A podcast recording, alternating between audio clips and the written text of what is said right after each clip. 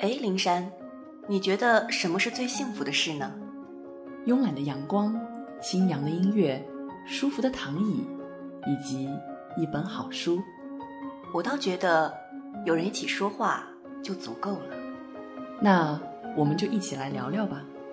聊聊生活中的故事，聊聊艺术中的故事，聊聊书本中的故事。欢迎来到清华大学广播台读书组全新的访谈节目《山月十岁》。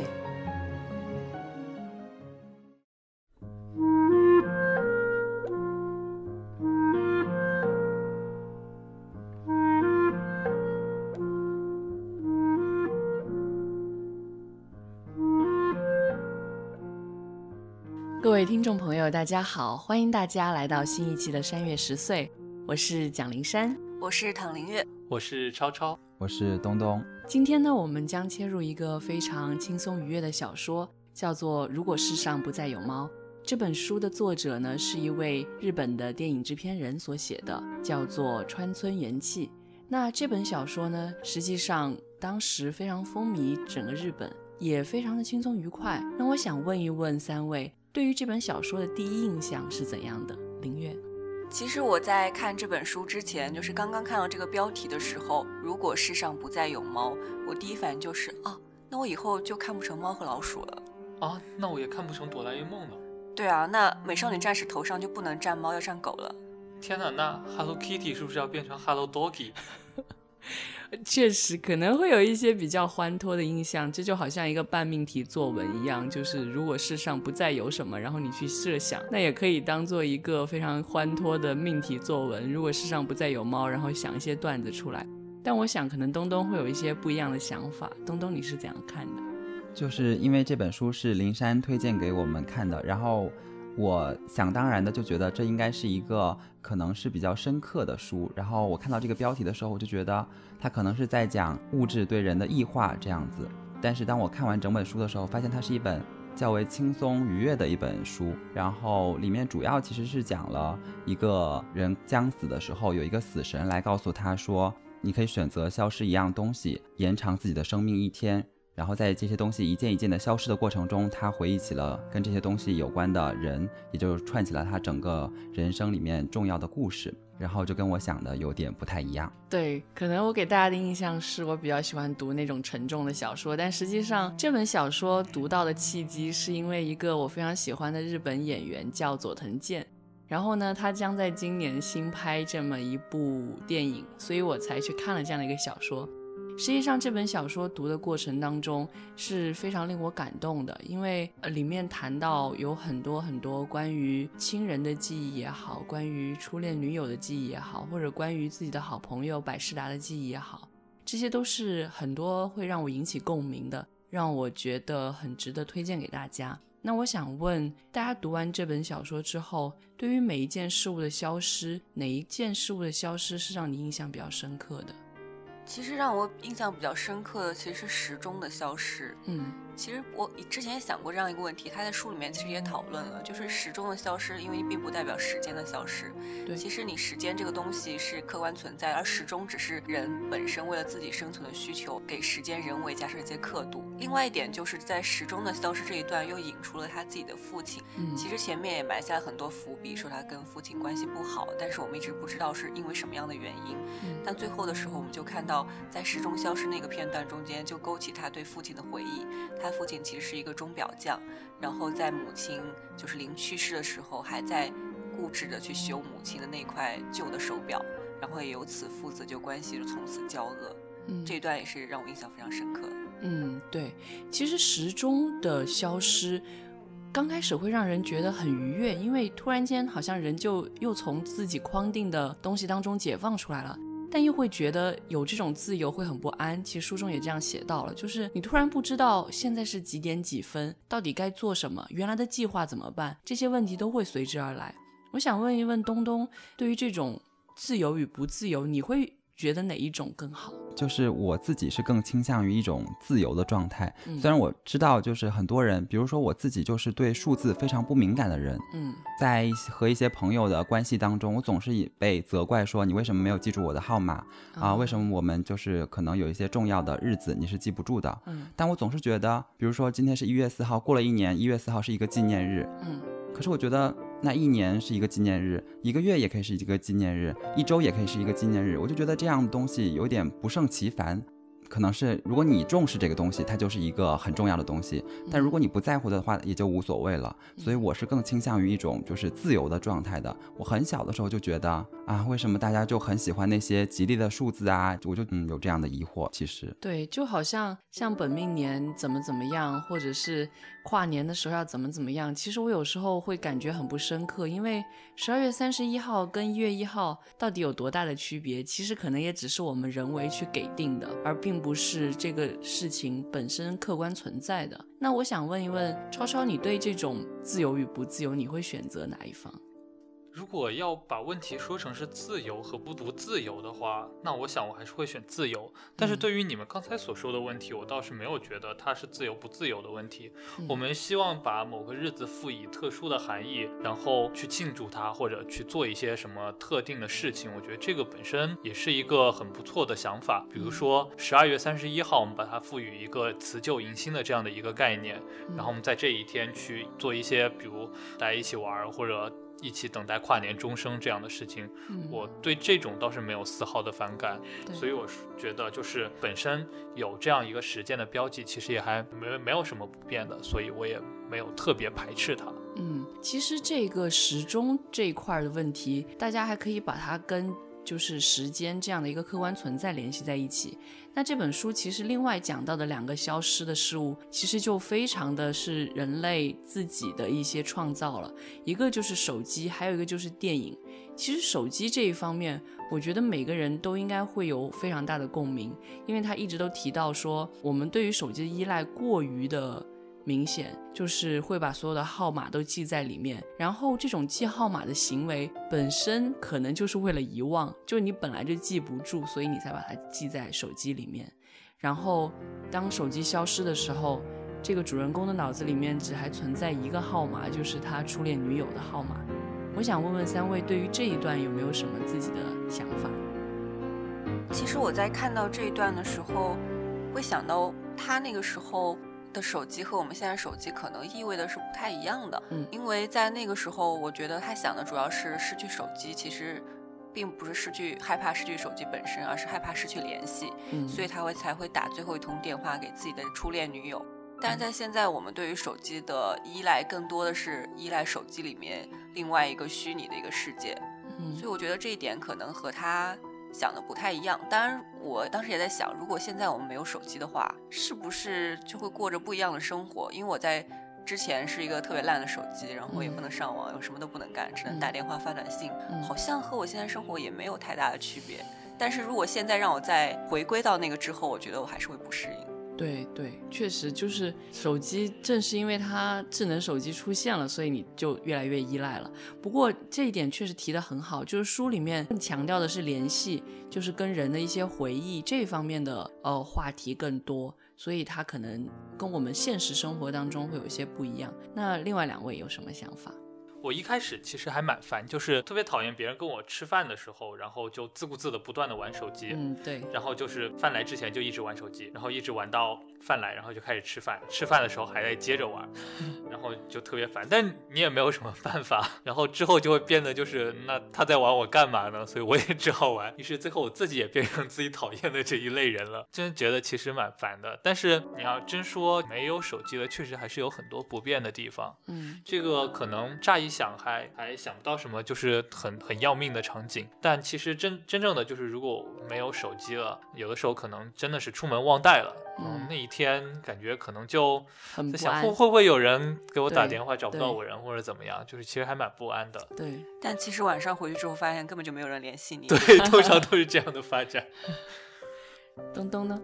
就是手机的消失是我一开始就想到肯定会有这个的，嗯，但是其实我是对这个手机消失引出的这个他和初恋女友的故事感触比较深。嗯其实是这个手机为他和他的初恋女友营造出了一种对话的空间。他们其实是就是坐在一起的时候是没话说的，但是一旦有了电话，他们反而就变得可以无话不说了。对，而且呢，他们的分手契机啊，就是因为他们去了布宜诺斯艾利斯，然后是因为看了那部香港的电影，这部电影本身也是我很喜欢的，就是《春光乍泄》。嗯，在里面有一句话就说：“不如我们从头来过吧。”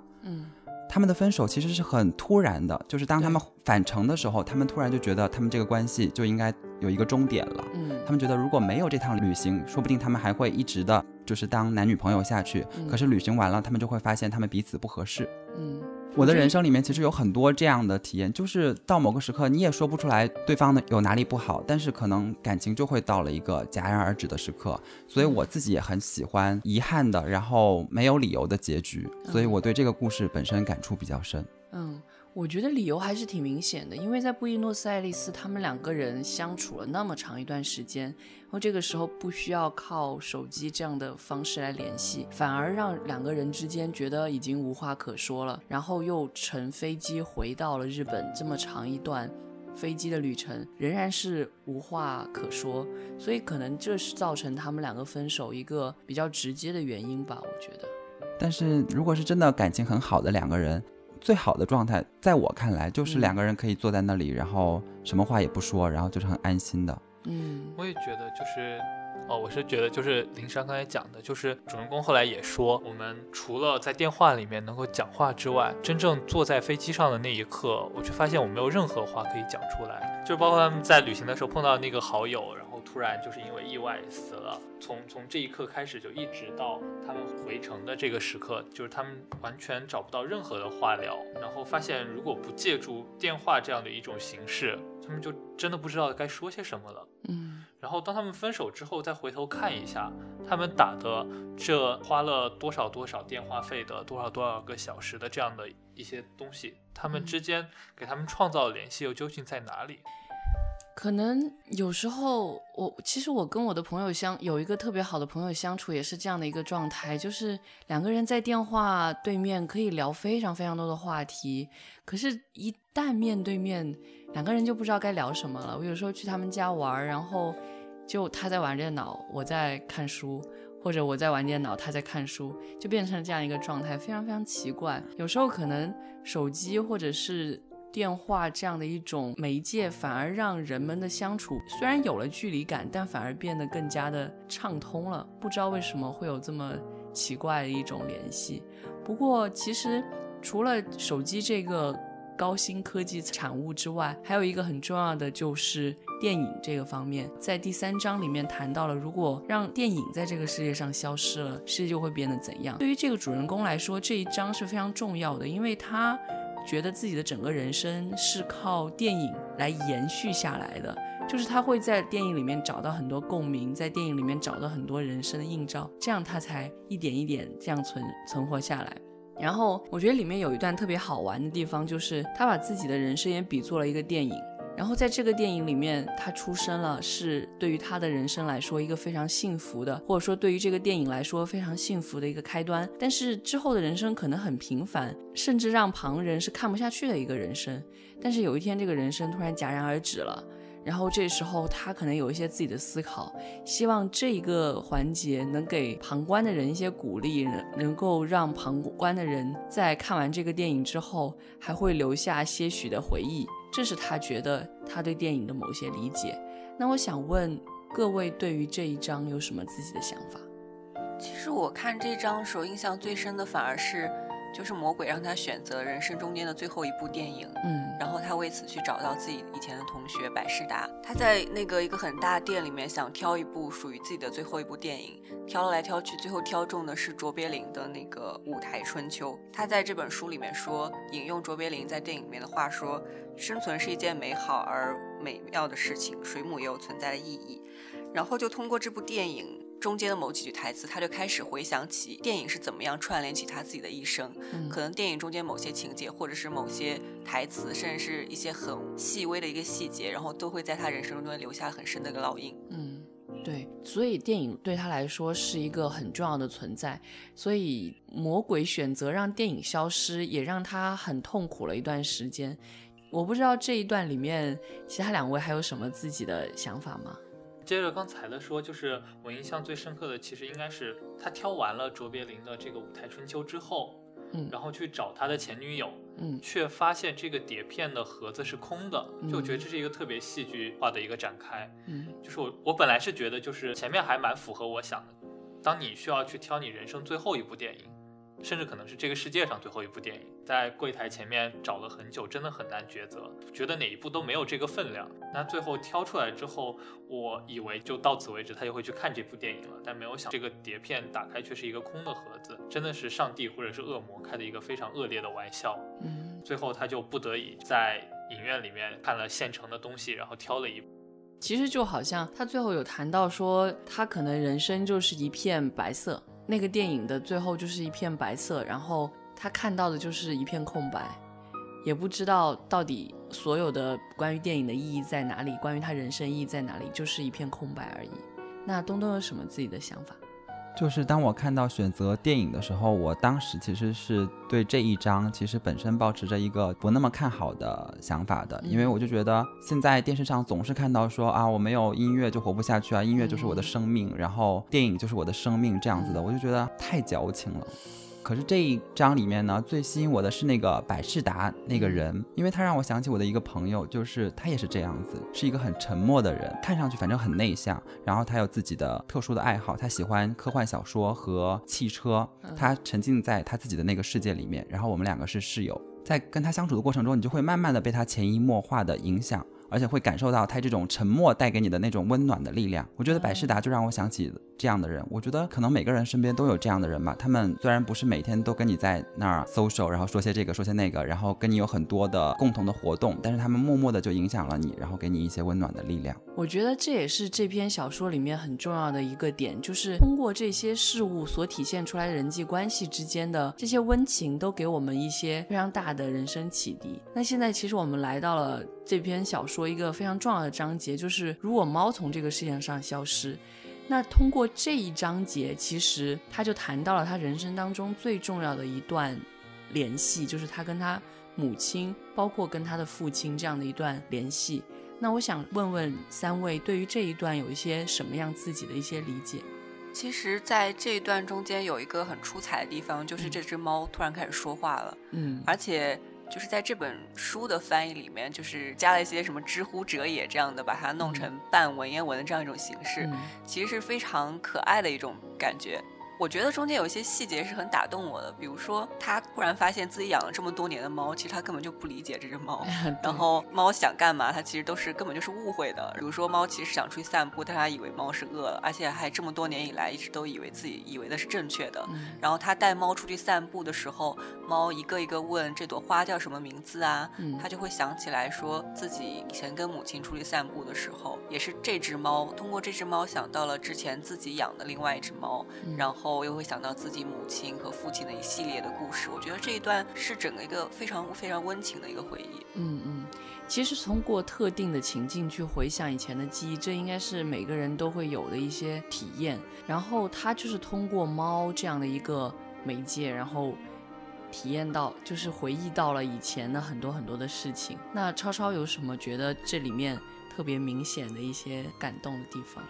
觉得这一块儿就是他想到他母亲，关于他母亲的种种回忆，嗯是还蛮感动的。尤其是可能后面还有一段，就是他母亲交给他的那封信。嗯觉得这整个就是他母亲做的这一切，嗯，他可能感觉到自己时日无多，嗯然后想要让嗯父子和解，带他们自己想要去温泉旅行，然后这样。然后嗯在整个温泉的旅行过程当中，虽虽然遭遇了很多的就是不顺利的事情，嗯但他母亲都一一都觉得就是这个旅行很棒，这个旅馆很棒，吃的东西都很棒，嗯就这种完全为了他的儿子在在考虑这样的事情，就其实还蛮感动的。嗯然后包括后面交给他儿子的那封信，那封信我觉得应该是这本书里面就是让人印象最深刻的一个地方了。嗯，对。其实你刚刚提到这个的时候，突然想起来，就是猫，它之前不理解猫，跟它之前没有理解妈妈为什么在最后要出去旅行这个行为，可能是一个对应的关系。就是它最后才发现，原来妈妈当年想出去旅行是为了让他跟他爸爸和解，这已经是很多年之后他才理解到的一件事情，有可能有这样的一个对应关系在。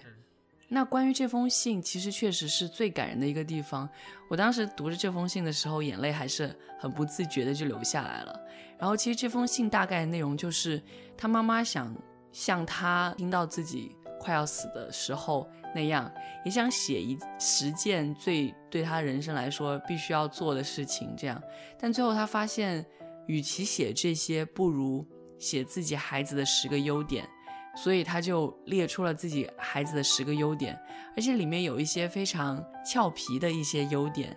呃，林月，你有哪个优点是觉得特别有印象的？我觉得有印象就是两个优点，一个就是说你睡着的样子很可爱，对，然后还有一个就是你笑的时候脸上会有一个小酒窝。嗯，我觉得真的是。脑海中会浮现出那一种画面，就是妈妈看着自己的儿子，然后在面前睡着啊，整个空间都会感觉会有一种很柔和的一个光芒在那里。嗯，对，只有妈妈才会这么细心的去观察自己儿子的一举一动，会去感受他的一些温情。那东东呢？这一个章节有什么样自己的看法？就是这一章确实有很多温情的地方，但是我不知道为什么我看到这一部分的时候，更多的是一种纠结。他刚好也是两代人，一一个是他的妈妈，一个是他自己。嗯，然后我就想到，就是我自己和我的父母那一代，嗯，或者说我的父母的更上一代，嗯，我觉得他们那一代的人，就是很多都是这样，他们的一生都是在为别人而活，嗯，就是为了丈夫，为了自己的小孩，为了整个家庭，就是为了别人在活着。嗯。当然，可能就是他自己不觉得，他就觉得他自己的小孩成长了、长大了、取得了成功，或者是怎样，他就很开心。嗯，或者家庭和睦就很开心。可是到了我们这一代，好像就更加的标榜就是自我、个性。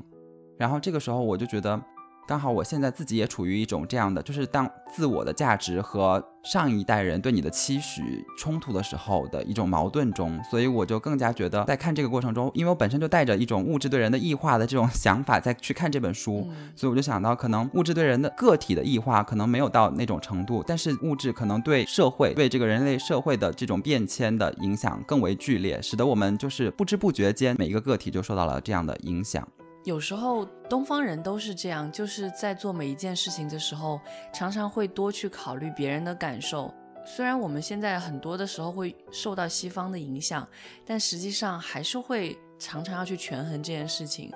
我自己的做法就是，我觉得有时候可以在。尽量不要违背上一代的情况下去做自己想做的事情，而且我觉得现在的父母都还是比较开放的，就是比如说我的父母并不会干涉我要去做的想做的事情，所以还是可以权衡的吧。所以我觉得东东不用那么纠结于这个上一代跟我们这一代的自我，以及上一代为别人的这样的一些纠结的事情而烦恼。嗯，那。现在我想问一个这本小说给我们带来的一个最大的一个问题吧，就是如果这个世界上有什么东西要消失了的话，你觉得哪一样是对你影响最大的？林月，其实你刚才让我们想这个问题的时候，就整个刚才的过程中间，我其实一直在想，嗯，但是我我好像真的想不出来，我觉得想不出来有任何就是实体的，就是物质或者这些东西消失之后对我影响。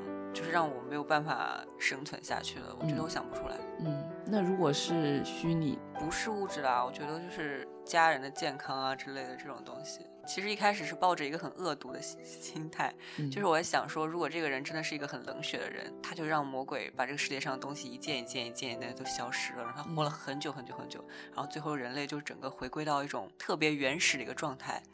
其实好像也很好玩的，就是我觉得那个时候人类还是可以生存下去，就像以前生存过来一样。嗯，这个问题我们可以容后再继续讨论。假如真的这个世界上什么都没有了，就剩最原始的东西了的话，会怎样？那我想问问超超呢？你觉得如果哪一样东西消失的话，对你影响是最大的？其实应该还有蛮多可以说的，但如果我们沿着这个书的思路，就是抛开比如说亲人的性命啊、身体健康啊，就是抛开这些肯定一听就知道肯定不能失去的东西以外，嗯，那如果就是再再说的话，可能我觉得电脑或者网络消失的话，我肯定会至少会活得特别痛苦，我觉得特别无聊，因为我觉得真的是已经离不开了。之前回家的时候有一次，因为家里搬家，然后嗯就网线没有弄，嗯然后觉得忍无可忍，然后就大费周章去买，当时还有那个三 G 上网卡这边嗯办了，嗯然，后就用那个上网，就觉得真的是没有网络 完全过不下去。对，这个世界已经离不开网络跟电脑了。那呃，东东呢？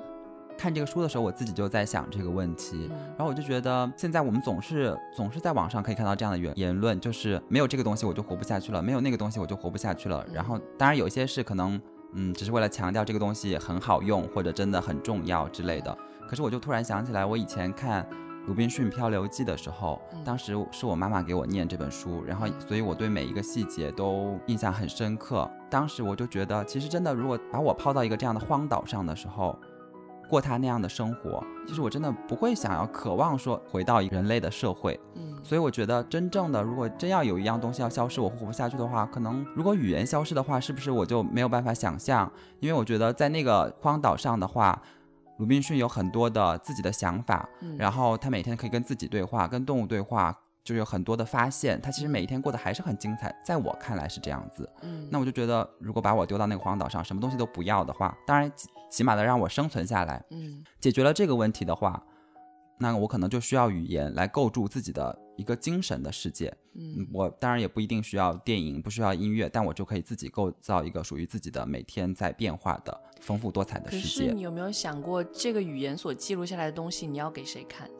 我并不想要给谁看，就是我的想法，就是可能我就是这样的一个人吧，就是。比如说，我每年过年回家，就像超超可能觉得到了没有网络的地方很无聊，嗯但我不知道为什么，我就很喜欢。我们过年每年回家，我都会去一趟寺庙里面。嗯虽然寺庙里面真的很多人，嗯但是我就不知道为什么进入到寺庙的时候，那个时候你确实是真的就什么都没有。嗯然后我会在那里待一整天，然后就觉得很安心，也可以。其实当然那个时候也没有想什么太多的事情，也不是抱着说我一定要去许什么愿，然后嗯希望能够成真，也没有这样的想法。就是待在那里面，我就觉得很安心。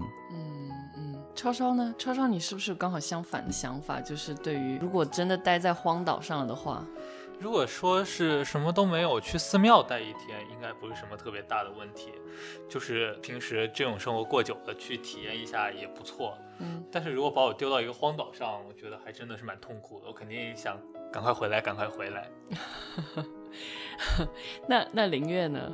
如果真的在荒岛上的话，你会你会想着是要回到人类世界，还是真的就在这里待下去也可以接受？为什么我想的都不是这种问题呢？其实嗯我以前在看《少年派》的时候，我就心想说，如果我是这个人，我肯定活不下去。然后说啊，我一定要学会游泳。我到现在还没有学会，所以我也没有学会。好了，所以就是我就想说，我可能在荒岛上，我根本都其实虽然我有求生的本能，但是我不一定会具有那些求生的技能，嗯所以最好不要让我去了。对，我觉得是我估计活不下去。就是这里面有太多假设，假设我掉到荒岛，然后又假设我还有能力活下去，嗯然后再来做这个选择。但我觉得我 有生之年是不会有机会做这个选择。其实刚刚林月很巧妙的避开了这个，如果世上什么消失了的话，对你影响大的这个问题。我说没有东西会对我影响大，但是其实肯定是有的，或许要仔细的去思考的话。但是刚刚东东说是语言，不是很虚的一个东西吗？对啊，我也觉得你也可以讲很虚的东西啊。亲亲人的健康，嗯，对，和平，亲，可是我就突然想起来，就是我有身边有好几个朋友，就是嗯他们经历了自己最亲的，比如说父亲，嗯然后突然的就是去世。嗯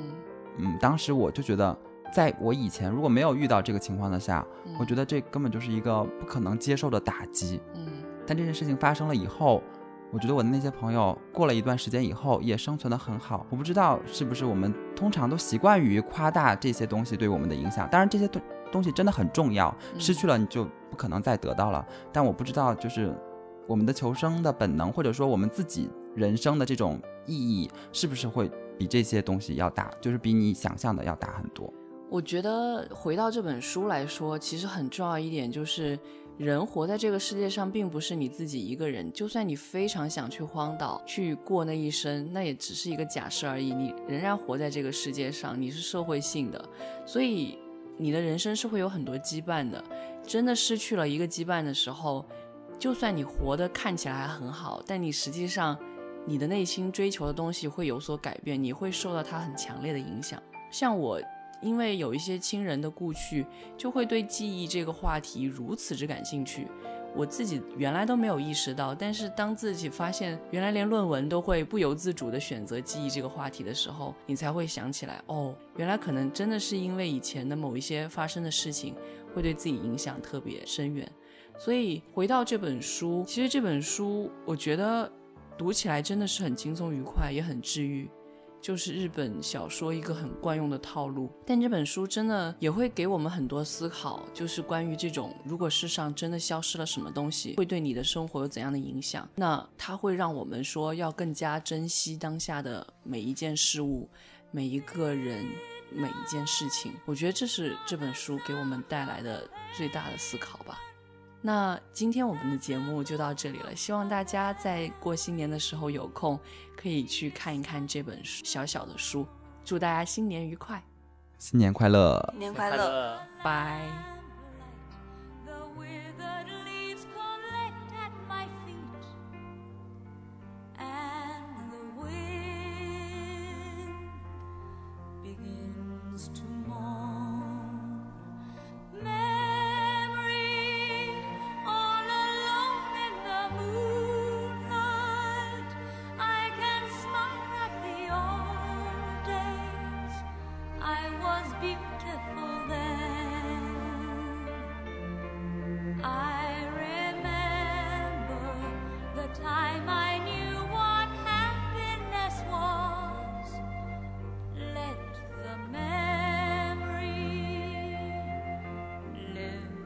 Again.